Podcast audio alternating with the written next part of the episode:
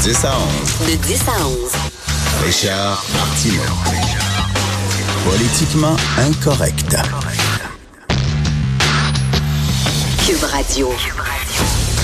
Bonjour, merci d'écouter Cube Radio et politiquement incorrect. Est-ce que je suis seul à penser que le pont Champlain, le nouveau pont Champlain qu'on va pouvoir emprunter dès ce week-end, il est comme plate?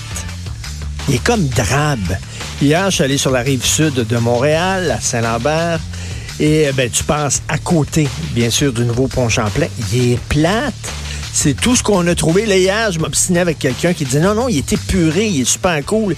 Il est épuré. Attends une minute, là à ce, à ce point-là d'épuration, c'est rien. Je comprends l'épuration, c'est beau, il y a un côté, là, bon, euh, je sais pas, danois, norvégien, suédois, etc. Mais là, c'est rien. Ils ont, réduit le pont à son strict minimum, c'est-à-dire une autoroute qui relie deux rives. Mais c'est tout. Il n'y a pas de structure, il n'y a rien. On aurait pu en profiter pour faire, je sais pas, un pont signature. Bien sûr, on repense toujours au Golden Gate, Gate à San Francisco. Euh, un pont reconnaissable partout à travers le monde. Mais tu sais, on aurait pu faire un pont que les gens, quand ils le voient, ils disent Oui, c'est le pont de Montréal. Ouais, il est super beau, tout ça. Puis tout ce qu'on a trouvé, c'est ça. Dans tous les plans que vous avez eus, qui ont été proposés, c'est ça que vous avez trouvé c'est épuré en vierge. Là. Il y a pas de, ça n'a pas de oomph, ça n'a pas d'ambition. Je trouve que c'est très québécois. Ça n'a pas d'ambition. C'est un petit pont, un petit café, un petit 5 piastres, un petit 2 piastres, le petit Québec, puis les, les petits chanteurs du Mont-Royal, puis tout est des petits. Fait le pont, il est beau, mais il n'est pas spectaculaire, il est pas fantastique. J'aimais, à la limite, j'aimais mieux l'ancien pont Champlain qu'on va qu'on va démolir, qui avait quand même un peu un peu de gueule. Celui-là, je le trouve extrêmement extrêmement plate. Je sais pas, je le trouve assez euh, assez ennuyant. Je veux vous euh, parler d'un petit euh, texte que Steve E. Fortin, notre ami, a publié. Euh, ça s'appelle Les Fourbes. Et Steve E. Fortin, qui est bon, qui euh, vient souvent à l'émission, il a trouvé un extrait du discours d'assermentation de Sol Zanetti de Québec solidaire lorsqu'il a été assermenté comme député. Écoutez bien ça, j'ouvre les guillemets. Je me range derrière le compromis Bouchard-Taylor mon, point de vue personnel n'est pas important. Il serait vraiment antidémocratique que des gens se fassent élire sur un programme politique et qu'après, ils fassent le contraire. Sol Zanetti. Il serait antidémocratique que des gens se fassent élire sur un programme politique et qu'après, ils fassent le contraire. C'est exactement ce que Sol Zanetti a fait. C'est-à-dire qu'ils se sont pointés devant l'électorat en disant, nous autres, on appuie la laïcité, on appuie l'interdiction des signes religieux pour certains euh, employés de l'État. Et après ça, entre eux, ils ont changé totalement leur programme. Et il avait dit que ce serait antidémocratique. C'est vraiment, c'est super bon que Steve a, ressorti ça.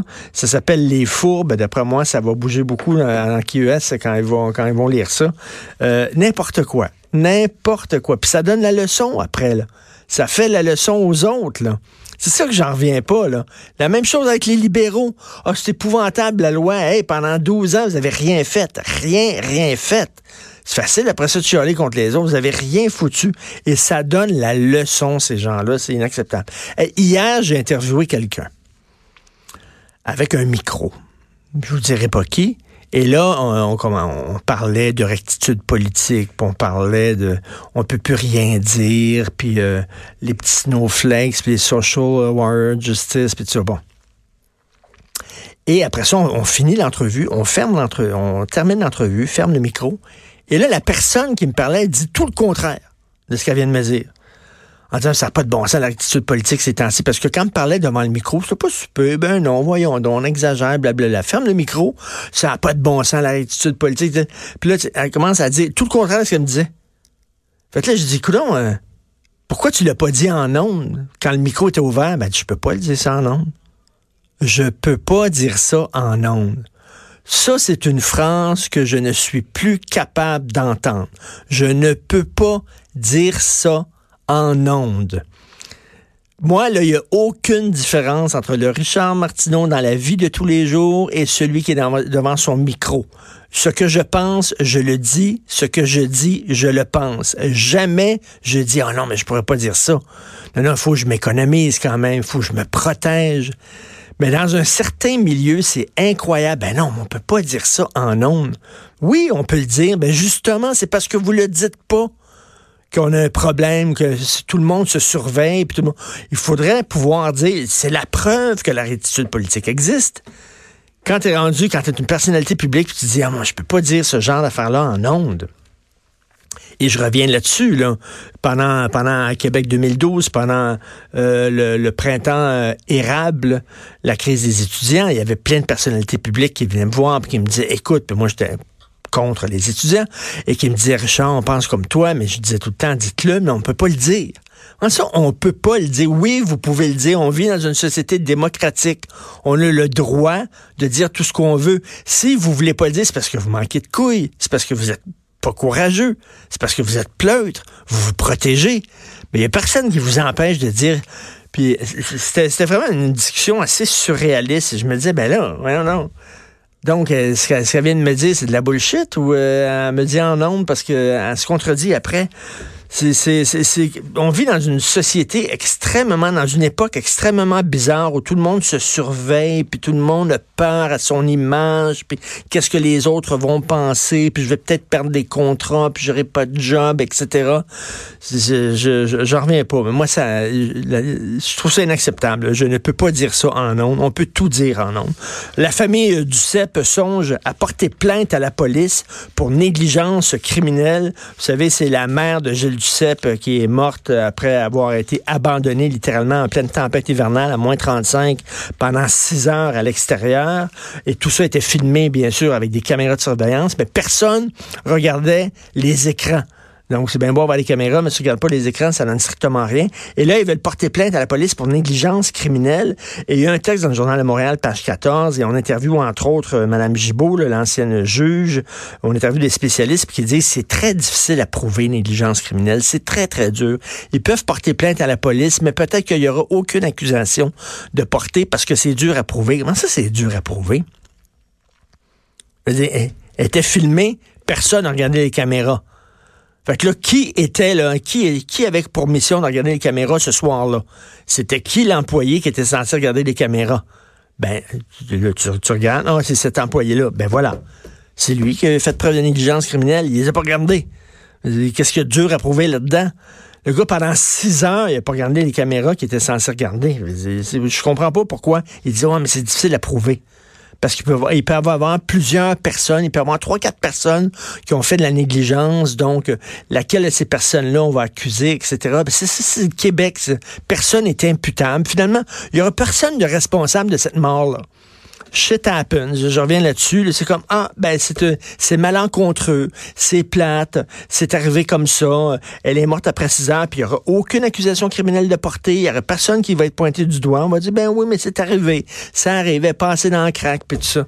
C'est tellement incroyable. Je serais tellement furieux, moi, de la, de la part de la famille euh, du CEP. Je serais extrêmement furieux. Et j'attire votre attention aussi dans le Journal de Montréal sur le texte de Michel Gérard. Michel Gérard qui fait la chronique économique et qui dit que le Québec est super pauvre, très pauvre. Et là, il cite une étude de M. Luc Godbout, vous savez, le spécialiste de la fiscalité et tout ça.